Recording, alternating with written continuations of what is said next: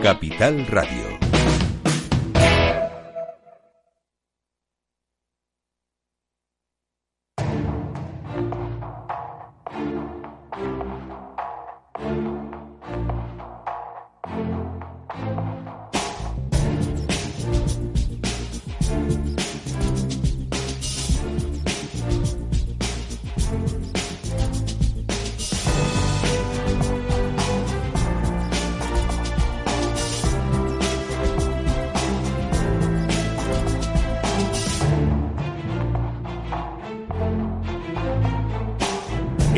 Capital Radio, la magia de la publicidad, con Juan Manuel Urraca. Buenos días, un viernes más a este programa La magia de la publicidad en Capital Radio. Les habla Juan Manuel Urraca. Hoy tenemos con nosotros a Jaume Agunianes, director creativo de The Partnership. Bienvenido, Jaume. Hola, gracias. Tenemos a Víctor Conde, director general de la Asociación de Marketing de España. Bienvenido, Víctor. bien hallado, muchas gracias. Buenos días. Y tenemos eh, ya al teléfono a José Andrés Gabardo, director técnico de AIMC, la Asociación para la Investigación de Medios de, los Medios de Comunicación. Bienvenido, José Andrés. Gracias, buenos días. Bueno, vamos a empezar con José Andrés, que le tenemos al teléfono y así posteriormente le liberamos también de estos micrófonos de la magia de la publicidad en Capital Radio. José Andrés, eh, queríamos hablar contigo sobre el Q-Panel de, de esta sexta edición del estudio sobre el consumo de medios de comunicación en vacaciones. Cuéntanos un poco eh, cómo y cuándo se ha realizado este, este estudio. Mira, este es un estudio que nos lo hemos planteado siempre como un complemento al, al EGM. Nosotros hacemos también el estudio general de medios, pero eh, en las tres oleadas se evita precisamente eh, los periodos más habituales de vacaciones, tanto la Semana Santa como Navidades y, el verano. Y en el caso más amplio, que es el verano, que, son bastantes meses, pues era una, una carencia que, que, que existe desde su fundación hace cincuenta y tantos años pero que es un problema estructural a la hora de hacer las entrevistas. Entonces, eh, con el crecimiento de Internet, lo que hemos visto es una oportunidad de, hacer las entrevistas sin necesidad de, incordiar excesivamente a los individuos por medio de un entrevistador y es haciendo una entrevista a través de Internet. Tenemos un, un panel de aproximadamente 5.500 individuos a los cuales eh, sometemos al tercer grado entre ocho y diez veces al año con, con, preguntas de cuestionarios como este de las vacaciones, pues siempre relacionado con algo de audiencia. Y este en concreto, pues lo hacemos a la vuelta de vacaciones. Empezamos el 20 de septiembre y se terminó el trabajo de campo el día 18 de octubre. Y hemos obtenido, pues, un poco más de 2.000 entrevistas. Bueno, eh, José Andrés, una cosa que me ha llamado la atención es que, mm. eh, no, por obvio, sino por, por los datos ¿no? que refleja, los españoles no desconectan de Internet durante los meses de verano. Pero, ¿en qué porcentaje? Pues mira, de hecho eh, lo que hay es que hay, eh, incluso saliendo de vacaciones, la gente se conecta. Es decir, que, que hay el, el 97% cuando está, o sea, lo hemos dividido en tres bloques. El, el primero es cuando durante los meses de, verano, desgraciadamente, no tenemos, eh, julio y agosto que hemos estudiado, no, solemos tener casi nadie dos meses de vacaciones. Entonces, aunque eh, la gente que sale es mucha, pero durante el resto del tiempo o todos pasamos algunos días en casa, eh, eh, incluso los que viajamos mucho. A mí me gusta mucho viajar. Entonces, eh, en ese periodo de tiempo lo que hemos visto es que el 99% de la gente se conecta y además se conecta prácticamente lo mismo que cuando no está de vacaciones. O sea que mm, el conectarte a Internet, dedicarle tiempo a navegar a Internet para hacer 100.000 cosas, todo lo que se puede hacer, no se deja de hacer nunca. Pero incluso cuando estás de vacaciones y sales fuera, el 97% de los que están de los que salen de, vacaciones eh, se conectan en algún momento a internet cuando están de vacaciones y lo mismo si, si está fuera de España incluso en el extranjero o sea esa necesidad de conectarse a internet es algo que, que ya no podemos vivir sin ello ¿Y con qué tipo de dispositivos se están conectando esos viajeros? Eh, o con cuál lo la- hacen, la inmensa lo hacen mayoría- más? La inmensa mayoría, desde luego, utiliza dispositivos móviles. En el caso de la gente que sale al extranjero, pues el, el noventa y tantos por ciento exactamente, espera que lo localice, que lo tengo por aquí, el, casi el 90 por ciento eh, lo hace a través de un smartphone, pero también hay gente que lo hace menos, entre un 8 y un 10% lo hacen a través tanto de tablet como de un, un portátil. Desde luego, siempre dispositivos móviles. ¿Y a qué tipo de medios eh, dedican ese tiempo de ocio los españoles cuando viajan? Pues eh, en general eh, se consume de todo, pero hay uno que es el medio estrella que son los diarios. Los diarios son los que incluso estando fuera de casa y en el extranjero o dentro de España se consumen prácticamente igual que, que cuando estás eh, cuando estás en casa. Es, el, eh, es en realidad son los que menos diferencia hay con el consumo. Ya estamos muy habituados a, hacer consumo de, de, diarios en formato digital y entonces te da igual donde estés, estés en Escocia, estés en tu casa o estés en Marbella de vacaciones. Eh, el acceso a Internet te hace estar exactamente igual de conectado, mmm, por la, aunque haya muchísimos kilómetros de distancia con, con el hogar. ¿Y hay más... El resto de medios baja algo de audiencia, pero de, de, consumo, pero es normal. Es normal, ya no es, ya tienes que hacer un esfuerzo mayor, no es lo que estás habituado, porque lo que también nos sale en el estudio es que eh, cuando no estás de vacaciones el, aumenta el consumo, pero de los medios convencionales, de, de los que estás habituado a utilizar. Pero, te, claro, te iba a preguntar, ¿hay, fuera no lo puedes, ¿sí? ¿hay, ¿en vacaciones hay más o menos consumo de medios convencionales? Ligeramente inferior. Inferior. Ligeramente inferior el, el de los medios convencionales. Aumenta el de Internet, pues entre otras cosas por la disponibilidad. Sí, porque el acceso a un diario en papel, por ejemplo, eh, es, es, más complicado, eh, sobre todo cuando estás fuera de España. Sí, sí. ¿no? Es más complicado y, y más en con las características de, de, España, donde tenemos, sí, hay periódicos de difusión nacional, pero los periódicos eh, regionales son mm, muy importantes.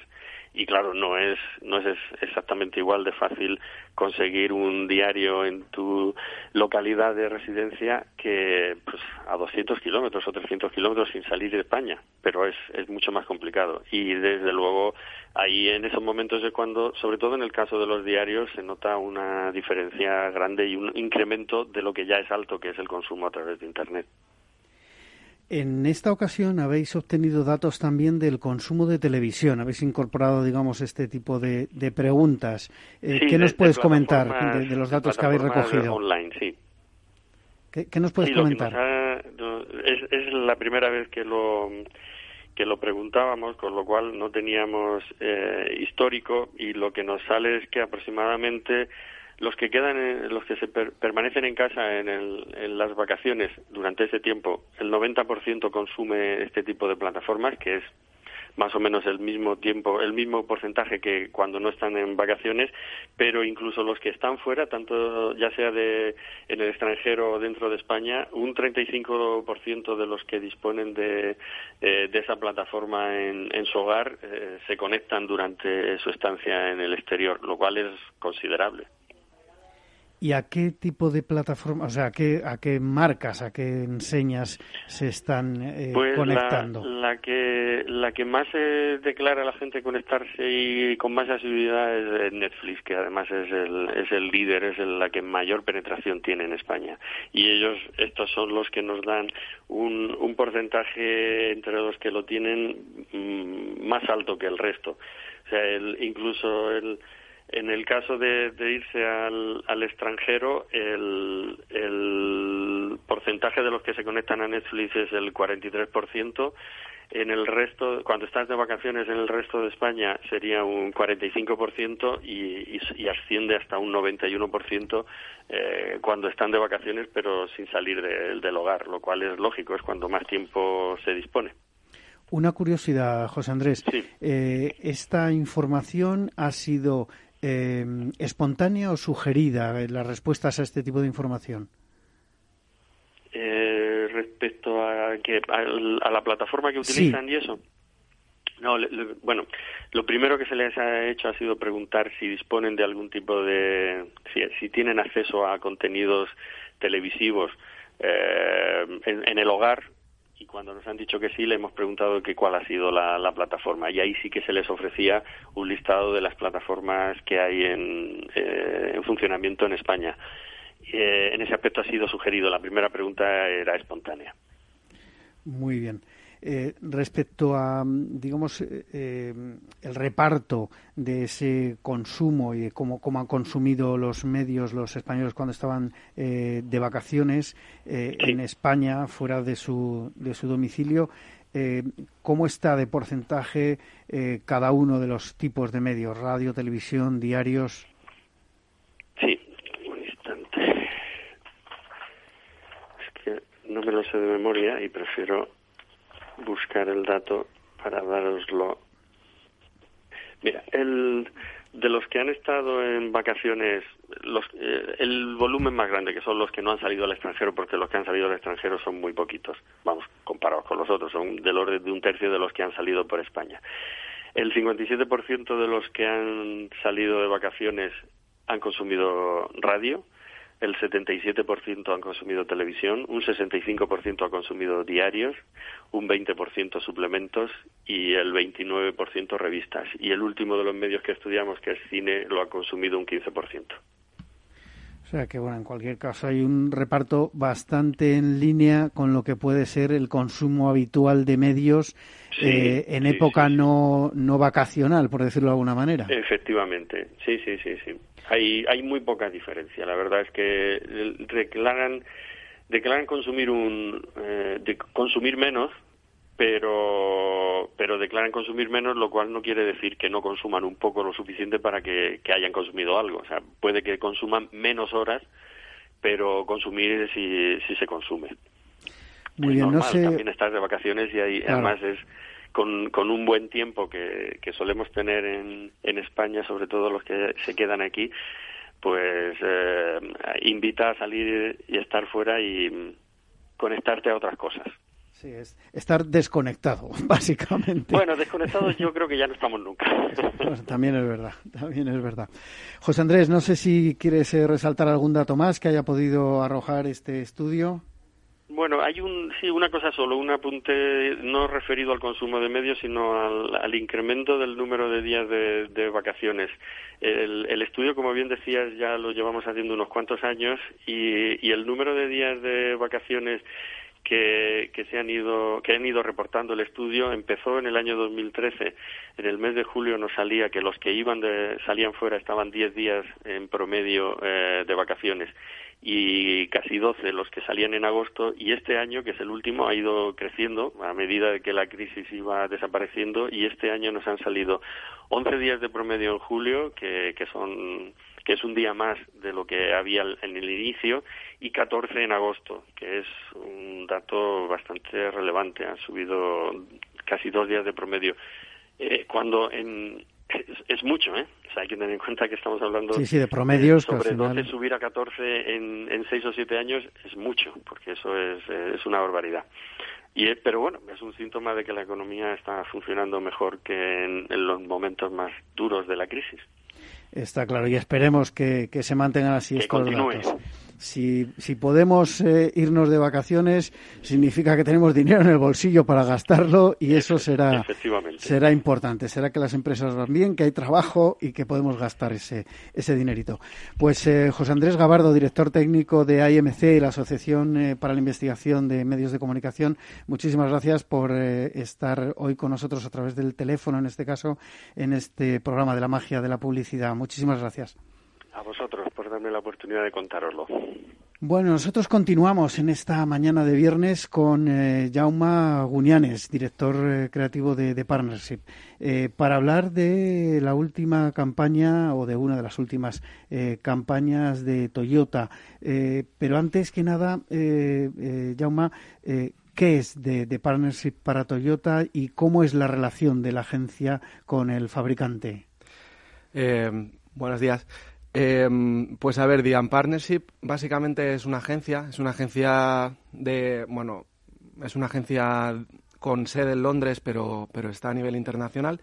Y hace unos cuatro años em, ganó la cuenta de Toyota a nivel Europa. Entonces, a partir de ahí, en los países donde no tenía oficinas, empezó a abrir. Básicamente, el, diferencial de nuestro modelo de negocio respecto a las otras agencias es que normalmente las agencias eh, están divididas en agencia creativa, agencia de medios y luego aparte la producción suele estar también en las agencias creativas. En nuestro caso lo que hacemos es crear un equipo multidisciplinar en el que sumamos em, el equipo creativo, el equipo de medios, el equipo de data y el equipo de producción en un mismo espacio y en este caso lo sumamos dentro de las oficinas del cliente, en este caso dentro de las oficinas de Toyota, aunque nosotros tenemos nuestro propio, nuestro propio espacio. Entonces eso la, la ventaja que nos aporta es que realmente como estamos todos dentro del mismo espacio, podemos trabajar en equipo, es decir, no sucede nunca lo que a veces pasa que, no sé, llegas a cliente por parte del lado creativo con una idea de contenido y llega la agencia de medios con una estrategia de, no sé, digital, em, sobre todo con implementaciones de banners, ¿no? Pues eso no nos pasa porque estamos trabajando al lado. Muy bien. Eh, la agencia, como decías, eh, está eh, integrada de alguna manera eh, con, con, Toyota, aunque no, no, sea parte de, del equipo de, de Toyota.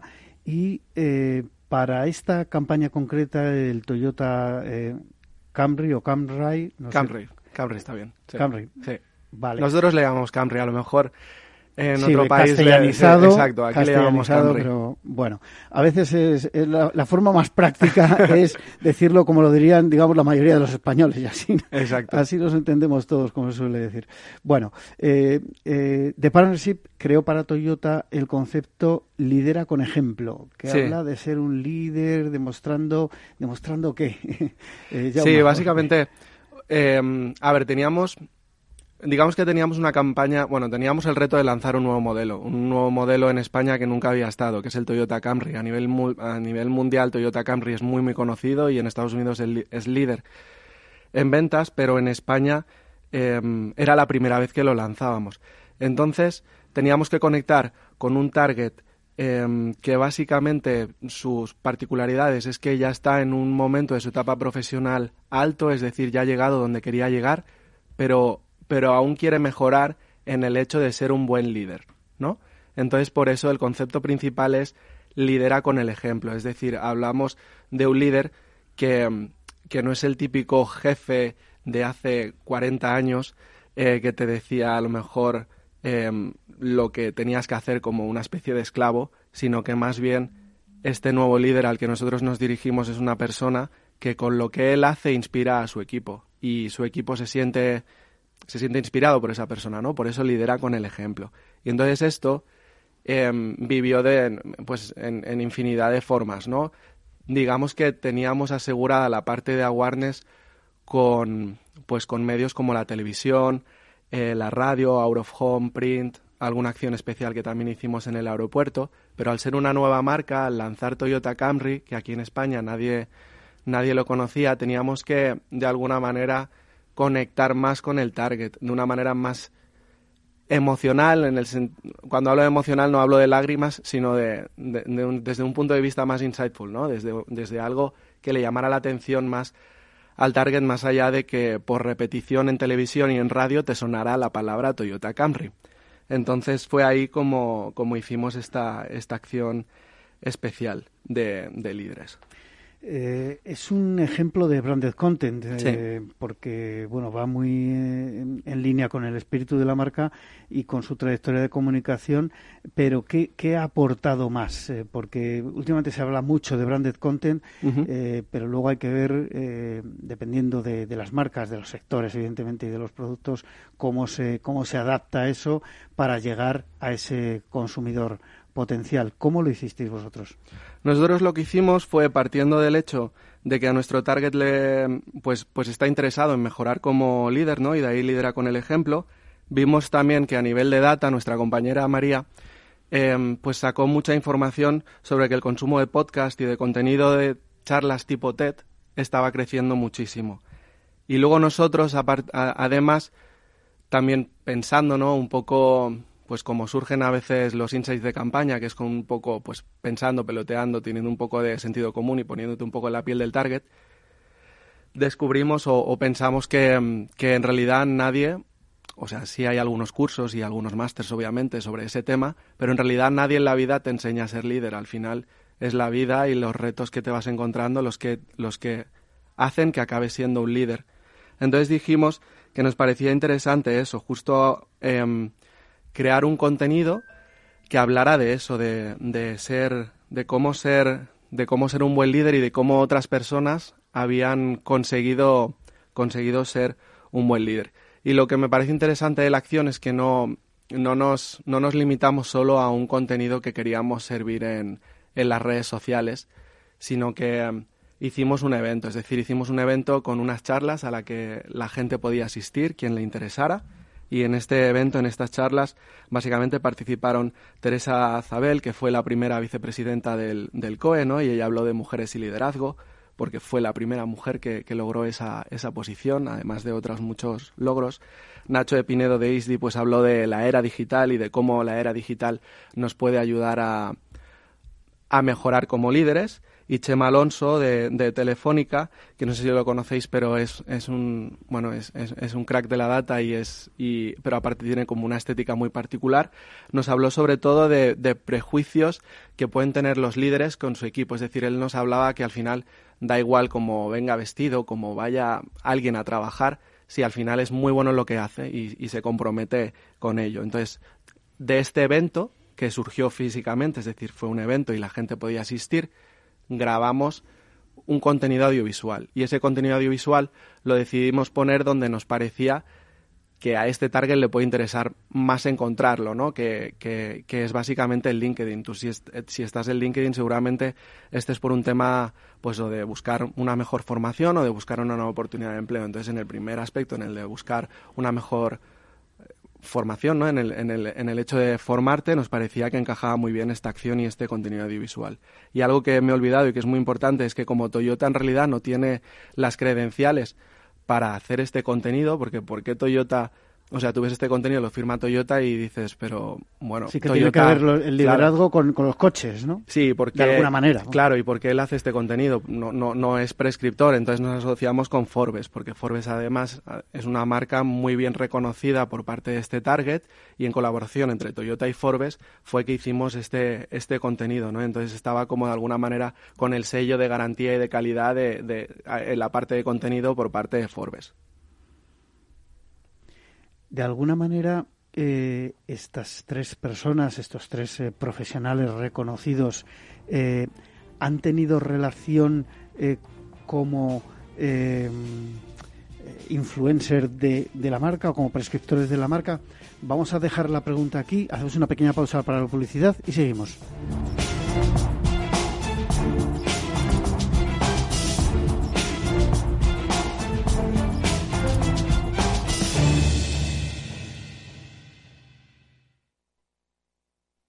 Cuando comenzábamos, en el año 95, no imaginábamos que 20 años después más de 100.000 personas utilizarían nuestras herramientas de inversión. En cada nuevo reto que emprendemos ponemos lo mejor de nosotros mismos. En VisualChart queremos avanzar y por eso hemos lanzado nuestra propia agencia de valores, Esfera Capital. Esfera Capital, un broker de inversores para inversores. Si quiere conocer nuestro trabajo, visítenos en esferacapital.es. Si te gusta la cocina gallega de siempre, en el Mesón Gallego 1 y el Mesón Gallego 2 encontrarás los mejores pescados y mariscos de las costas junto a recetas de la Galicia interior, además de las carnes de Sanabria y los mejores embutidos de Zamora y nuestra terraza. Te esperamos en la calle Muller 35, teléfono 91 579 3623 y en la Plaza de la Remonta 13, teléfono 91 579 0769. Una recomendación del programa gastronómico Mesa y Descanso. Gráficas Naciones. Más de 50 años de experiencia en el sector de las artes gráficas. Apostamos por la última tecnología tanto en impresión offset como en digital y gran formato. Realizamos todo tipo de impresión. Tarjetas de visita, folletos, libros, vinilos, decoración y montaje de stands. Más información en el 91 629 2145 o en gráficasnaciones.es.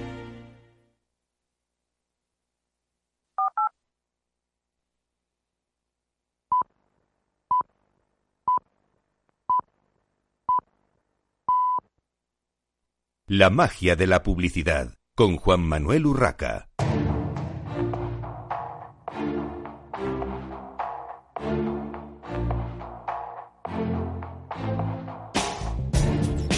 Continuamos en esta mañana de viernes en la magia de la publicidad en Capital Radio. Estamos hablando con eh, Jaume Aguñanes, director creativo de, Partnership, eh, agencia que está creando campañas en estos momentos para Toyota. Y estábamos hablando de la campaña de Toyota Camry y en concreto de un contenido, de un branded content que se hizo a partir de una serie de, conferencias, de charlas eh, de tres eh, profesionales eh, de reconocido prestigio en sus diferentes ámbitos de, actividad.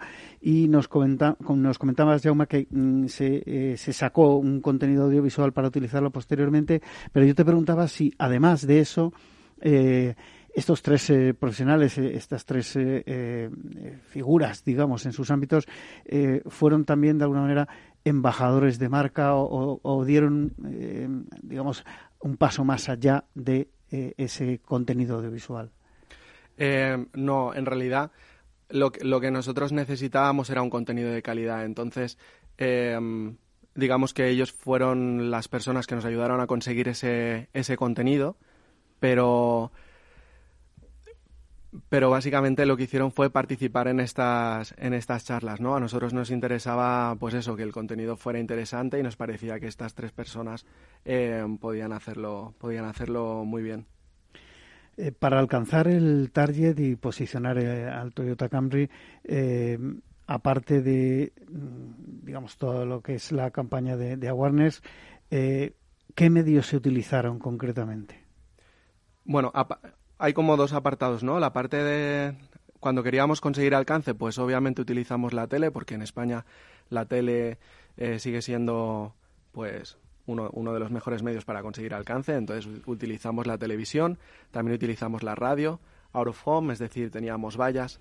En, en el sector de automoción se suele usar porque, pues, de un simple vistazo te quedas con el, el modelo del coche y el nombre, ¿no? Que es lo básico, es como muy básico, pero, pero se sigue utilizando mucho. sigue funcionando, es verdad que sigue funcionando. Sí, para, el para otros sectores a lo mejor no, pero para el de la automoción es verdad que, que sí nos sigue funcionando. Em, y bueno, básicamente así a nivel de medios tradicionales fueron esos. Pero luego para esta acción de, bueno, aparte algunos un poco más especiales, como tener, por ejemplo, ubicado el coche dentro del aeropuerto, porque al, al dirigirnos a un target, pues que es líder dentro de su empresa, tiene bastante sentido ir al aeropuerto, ¿no? que es un target que supuestamente suele coger bastante, bastante el avión. Y luego a nivel de, de, digamos, de alcance, pues a nivel digital también teníamos obviamente social ads, banners, eh, em, brand days, ¿no? Para, para ese alcance y para esa sensación de, de lanzamiento. Pero luego para esta campaña esta campaña sí es verdad que la llevamos mucho más enfocada a donde creíamos que, la gente iba a consumir este contenido. Entonces esta campaña básicamente vivió dentro de Forbes en sus podcasts, porque es lo que decíamos antes, ¿no? El consumo de podcast está creciendo cada vez más y nos parecía que este contenido eh, además del evento, pues se podía traducir en un, en un podcast interesante sobre las tres temáticas diferentes. También vivió dentro de LinkedIn, porque es el medio donde al final la gente está buscando eh, información sobre, sobre el mundo laboral y también dentro de, dentro de YouTube, porque ahora mismo es la plataforma online de vídeo por excelencia. Entonces, básicamente tenía, creíamos que tenía que vivir en estos, en estos tres eh, medios, en estos tres soportes, vaya. ¿Y cuáles fueron los resultados obtenidos por la campaña? ¿Cómo lo habéis eh, medido y valorado? Pues de la campaña en total no, te, los, no, no, te tengo los resultados, pero sí tengo los resultados de, de la campaña de, de Branded Content. Em, hay algunos resultados muy buenos en realidad. Por ejemplo, LinkedIn nos pasó un resultado en el que decía que estamos siete veces por encima de la media de automoción en engagement. Es decir, como era un contenido eh, muy relevante para esa gente y también bastante, digamos, tenía bastante que ver con, con LinkedIn, con el mundo laboral, pues consiguió siete veces más engagement ¿no? que el resto de, contenido de automoción. También tuvimos el doble de CTR que el resto de campañas de 2019 en LinkedIn.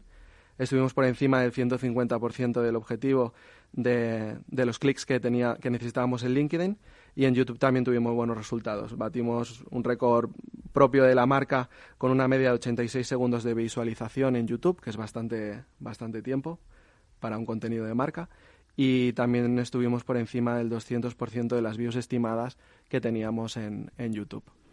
Lo de los 86 eh, segundos me ha llamado la atención porque eh, últimamente estamos hablando en este programa, eh, cuando hablamos de, vídeo, de consumo de, vídeo, de la parte de, spot sobre todo, de 5, 10 segundos, ir más allá de los 10 segundos ya parece un, un milagro. Es verdad que en contenidos específicos eh, de, mucho valor para, para el que bueno pues para el que eh, lo está recibiendo o para el que ha pinchado en ese contenido porque buscaba algo interesante pues es distinto. Pero irnos a 86 segundos seguidos explicando de otra manera parar a alguien delante de una pantalla 86 segundos seguidos eh, viendo un vídeo me parece me parece un dato importante sí, yo creo que o sea yo creo que ahí es está, bueno, siempre la, la, la, como la lucha, ¿no? De, mm, claro, las marcas quieren hablar de ellos, pero en realidad el consumidor no quiere que le hables de la marca, el consumidor quiere que le hables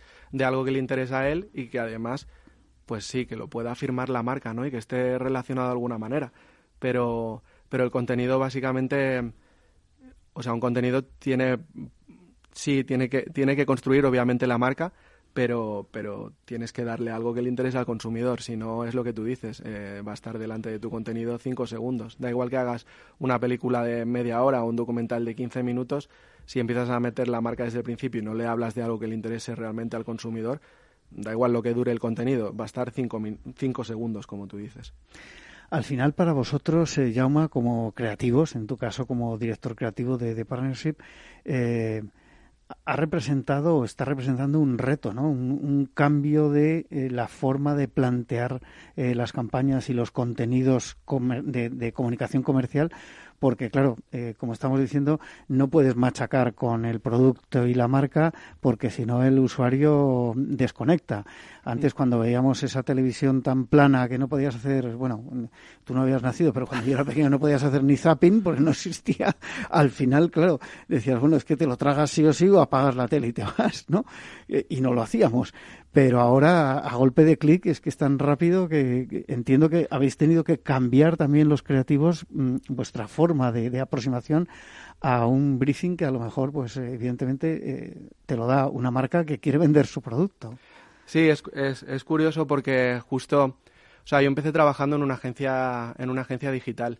Entonces, desde el principio los, los retos nosotros nos los planteábamos así, porque en digital la cosa funciona de otra manera muy distinta. Entonces nos planteábamos los proyectos justo de esa manera, de ver qué le podía interesar al target.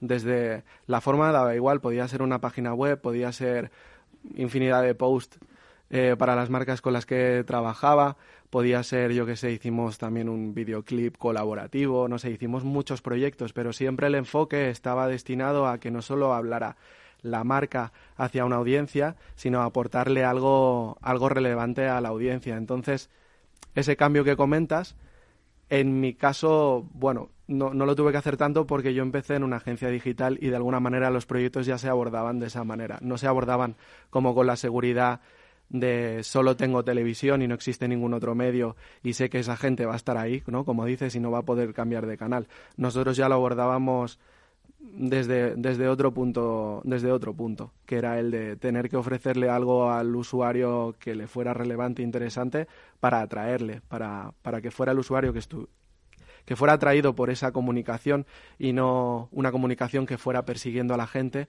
o que impactara a la gente porque sabe que la va a tener ahí cautiva.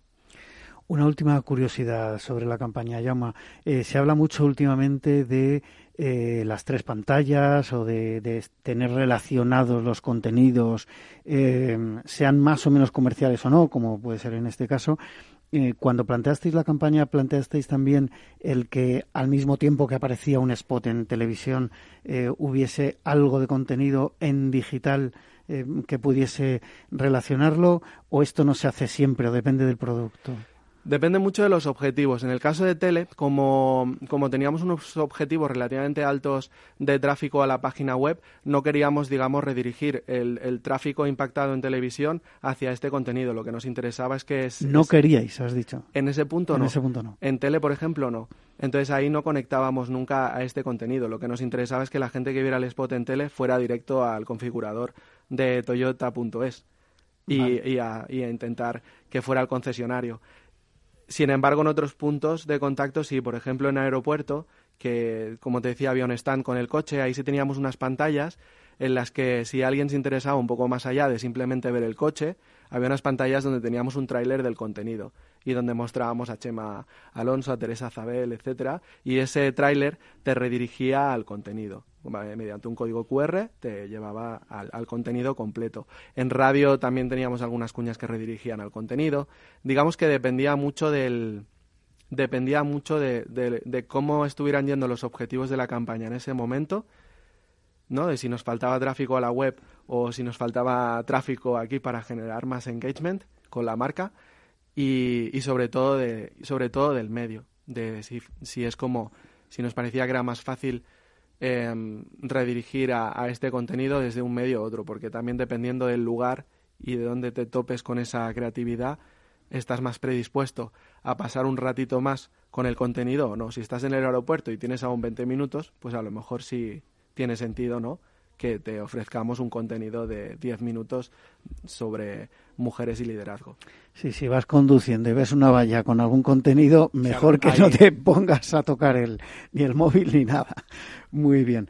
Pues eh, Jauma, Jauma Agonianes, director creativo de Partnership, eh, muchísimas gracias por estar hoy con, con nosotros. Te invito gracias a que te a quedes. Sí, claro que sí. En cualquier caso, vamos a seguir hablando con Víctor Conde, director general de la Asociación de Marketing de España. Y bueno, Víctor, eh, parece que queda mucho, eh, todavía estamos en, en, en, pleno invierno y la primavera parece lejos, pero ya están eh, abiertas las candidaturas para los premios nacionales de marketing en su decimosegunda edición. Eh, cuéntanos cómo, cómo va bueno, este año. Queda mucho, no, ya queda muy poco para que quede, para que esté abierto, porque se abrió a finales de octubre del año pasado. Entonces, sí, el 27 de este mes de enero es el, la fecha de cierre de candidaturas. Recordar que eh, la página Premios Nacionales de, Marketing eh, pues está toda la, toda la información y, y todos los eh, formularios, digamos, de, de, registro y de inscripción. Eh, el año pasado y además seleccionando las categorías, porque recuerdo que hay diferentes categorías en las que se evalúa una vez más, mmm, me reitero, no es un festival eh, creativo, es eh, un, son premios de estrategia de marketing. Entonces, pero bueno, hay diferentes diferentes eh, categorías de marca, de innovación, de internacionalización, etcétera. Y, y, y, bueno, pues yo creo que ahí hay todo y en cualquier caso está toda la información y toda la documentación, pero si hubiera alguna alguna duda, pues siempre estamos en la asociación encantados de atenderlo. Y el 27 de enero, pues se, se cierra este eh, este primer proceso que el año pasado eh, supuso 321 candidaturas. Entonces, yo imagino que este año pues vamos a andar pues por ahí por ahí. Eh, por tu experiencia de los últimos años y, y, llegados a estas fechas en que estamos, eh, quedan 10 días para ese, para ese cierre de, de presentación de, de candidaturas eh, con las que os han llegado crees que estamos se en línea estamos en, en línea con otros años y, y simplemente decir en esto somos muy, muy españoles, que lo dejamos todo para el final. Para el final o sea ¿no? que, pero esto es tra absolutamente tradicional, no es nada nuevo. Bueno, pues ya está, esta es la, nuestra idiosincrasia. Se, se, cumple la tradición como en tantas otras más, cosas. sí. ¿no? Bueno, pues esperemos que aunque sea dejándolo para el final, sean muchas las candidaturas, porque al final yo creo que son unos premios, eh, estos premios nacionales de marketing, eh, muy importantes, muy relevantes dentro del sector y por supuesto muy reconocidos y que, que bueno, pues eh, quien los obtiene por méritos propios, yo creo que puede estar Sí, yo muy creo- satisfecho. Yo, gracias a Dios, yo creo que están muy, muy consolidados en la profesión, muy reconocidos. Y eh, déjame decir brevemente, pues que una vez que se deciden las candidaturas, eh, se inicia ya todo el proceso, lógicamente, de evaluación con lista larga, lista corta y, y fallo final del, del jurado y entrega de premios que será, eh, Dios mediante, el 18 de junio. 18 de junio Hmm. de 2020 Sí. Es eh, La, la gala de entrega de la premios. gala de sí. entrega de premios. Correcto. Muy bien. Cambiando un poquito de, de tema, eh, Víctor, eh, una de las eh, actividades de, de la asociación, de las muchas actividades, es la parte de, de formación. Siempre eh, se hacen eh, muchísimos ciclos de, conferencias y de formación de todo tipo eh, cada año. Eh, creo recordar que, que más de 50 en el, Correcto, en el sí. año pasado, Sí. con lo cual salimos, y eso contando verano y demás, a, Salimos a, dos a, la, se- a una- dos a la semana, Claro, semanas operativas. Dos a la semana de, de semanas operativas que, que bajo mi punto de vista es eh, un trabajo ímprobo para, para vosotros, pero por otro lado algo muy positivo para el sector porque hay muchas oportunidades de eh, formación dentro del sector del marketing y, la publicidad gracias a, a la Asociación de Marketing de España.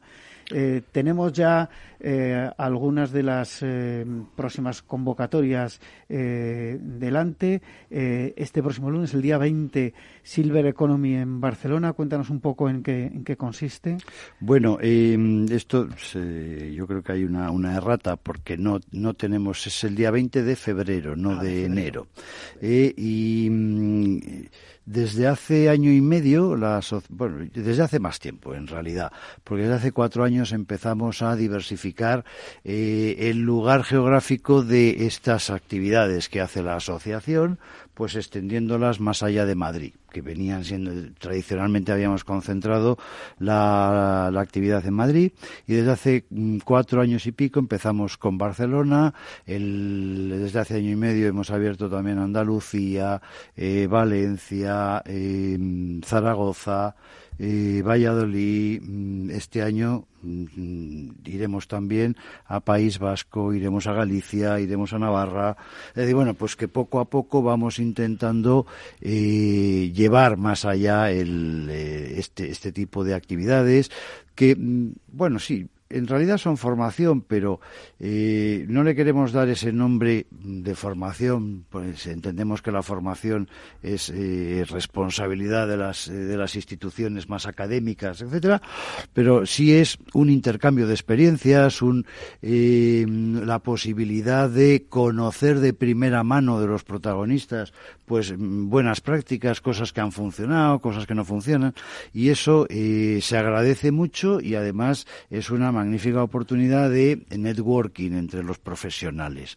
Eh, entonces, en Barcelona, el día 20, eh, hem- hemos empezado, ahora tenemos como dos, eh, dos temáticas, por así decirlo, con las que estamos, eh, las que estamos llevando eh, fuera de Madrid. Que una sería eh, esta que tú mencionabas de la Silver Economy, es decir, evidentemente hay un sector, hay eh, un segmento de población cada vez eh, más importante que tiene un poder económico, una disponibilidad de tiempo, unas eh, facultades, eh, quiero decir, físicas, psicológicas, etcétera, mm, plenas y que supone todo un reto para oportunidades de economía, para nuevas oportunidades empresariales. Entonces, eso es lo que de alguna manera estamos intentando, eh, bueno, pues eh, no sé si evangelizar o, demostrar que efectivamente ahí hay mucho por hacer y que, mm, bueno,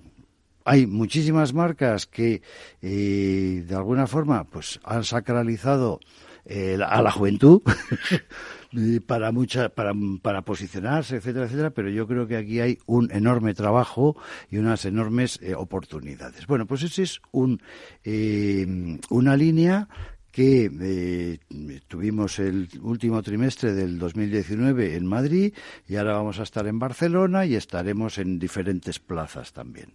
Y luego la otra es algo que ya iniciamos hace más tiempo, que es respecto a la tienda del futuro. Bueno, cómo está cambiando todo el retail, cómo está cambiando la famosa experiencia de compra de, eh, los diferentes eh, establecimientos, ¿no?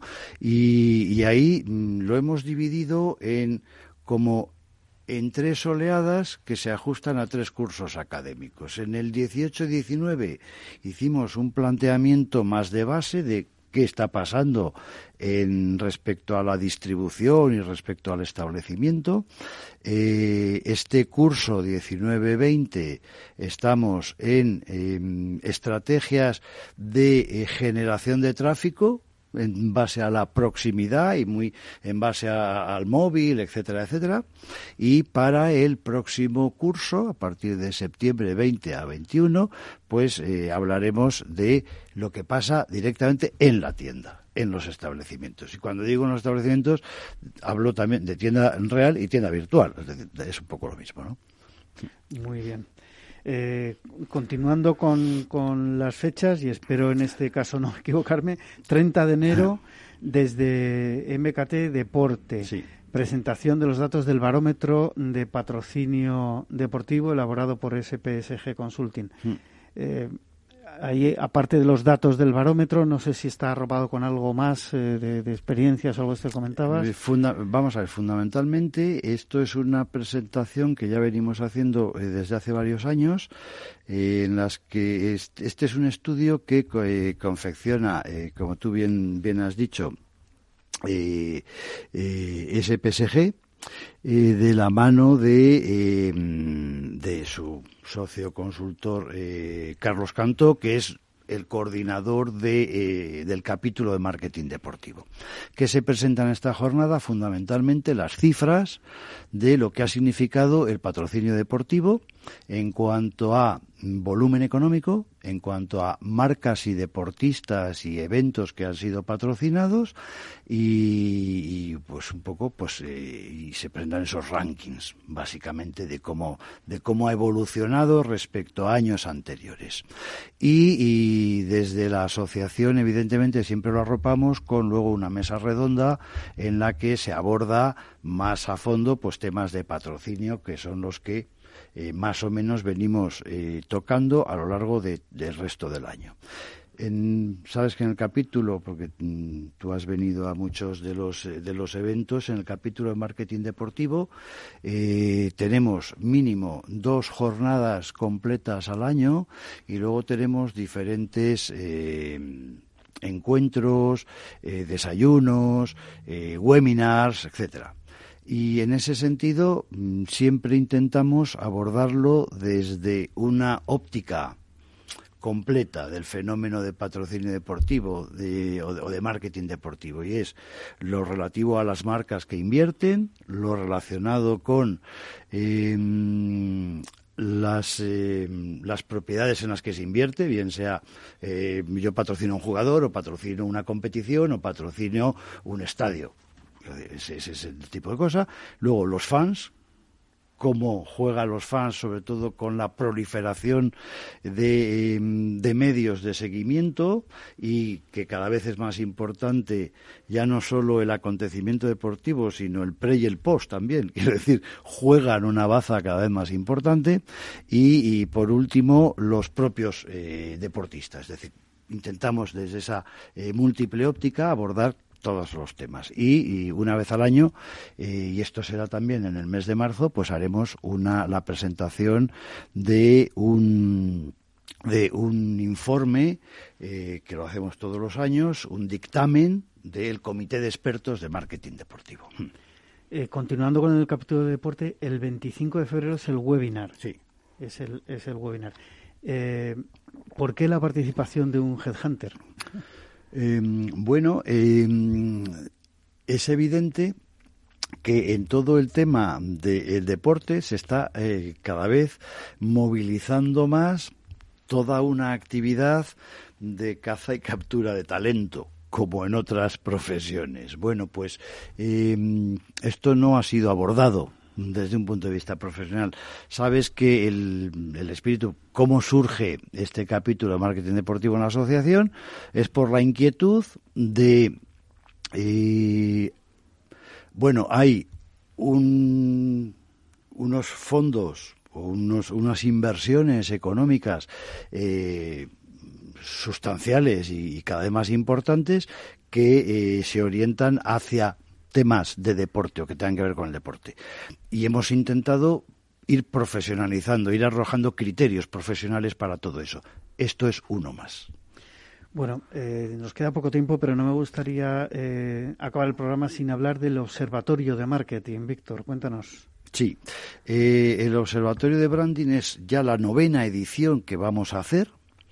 es uno de los foros más consolidados que tenemos y, lo tendremos el 27 de febrero en Madrid y el 18 de marzo en Barcelona. Eh, ¿Qué se hace en este foro? Pues fundamentalmente es la oportunidad anual de revisar los modelos más eh, actualizados de gestión de marca y casos de éxito normalmente enfocándolo a través de un hilo conductor. Este año los hilos van a ser la innovación y la globalización. Pues eh, muchísimas gracias por actualizarnos todo este, eh, bueno, la cantidad de, información, de actividades que va a hacer eh, este, esta primera parte del año la Asociación de Marketing de España. Hasta aquí lo que ha dado de sí el programa La Magia de la Publicidad. Despido a José Andrés Gabardo, a Jaume Agunianes y a Víctor Conde y a todos ustedes les espero el próximo viernes en La Magia de la Publicidad. Les habla Juan Manuel Urraca.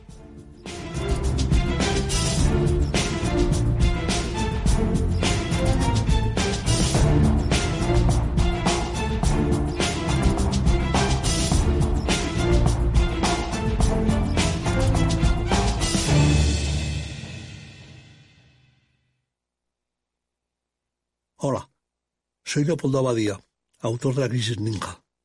Tengo 86 años, 12 hijos, 50 nietos y una bisnieta. A mi edad, y con tanta gente en casa, siempre he pensado que era imposible conseguir ahorrar. En mi familia, lo único que crecían eran los gastos. Sin embargo, ahorrar quizá es mucho más sencillo de lo que crees. Eso es lo que he descubierto con Finanbest, por primera vez cualquier persona puede invertir como lo hacen aquellos con grandes patrimonios, teniendo acceso a los mejores productos de inversión y siendo tratado como una persona normal. Entra en finambest.com y descubre que lo normal es extraordinario. Lo normal es Finambest. Ya no estamos en la era de la información, estamos en la era de la gestión de los datos y de la inteligencia artificial. El tratamiento inteligente de estos datos proporciona un valor enorme a las empresas en sus procesos de negocio. En Piper Lab ayudamos a nuestros clientes a tomar decisiones de negocio basadas en datos. Escúchanos todos los lunes a las 10 y media de la mañana en el espacio de Big Data de Capital, la Bolsa y la Vida. Capital Radio Madrid 105.7 Seguro que no te apetece coger el coche, pero lo que sí te apetece es un buen cocido maragato, cecina y otros muchos productos de Astorga, ¿verdad? Pues ya lo sabes, la auténtica cocina astorgana solo la encontrarás en el Astorgano y sin necesidad de coger el coche. Ven a visitarnos y lo comprobarás. Todos nuestros clientes repiten y seguro que tú también lo harás. Reserva en el 91 579 6261 o en calle Pensamiento 25. El Astorgano, la auténtica experiencia maragata. IBEX 35. Noviembre 2019.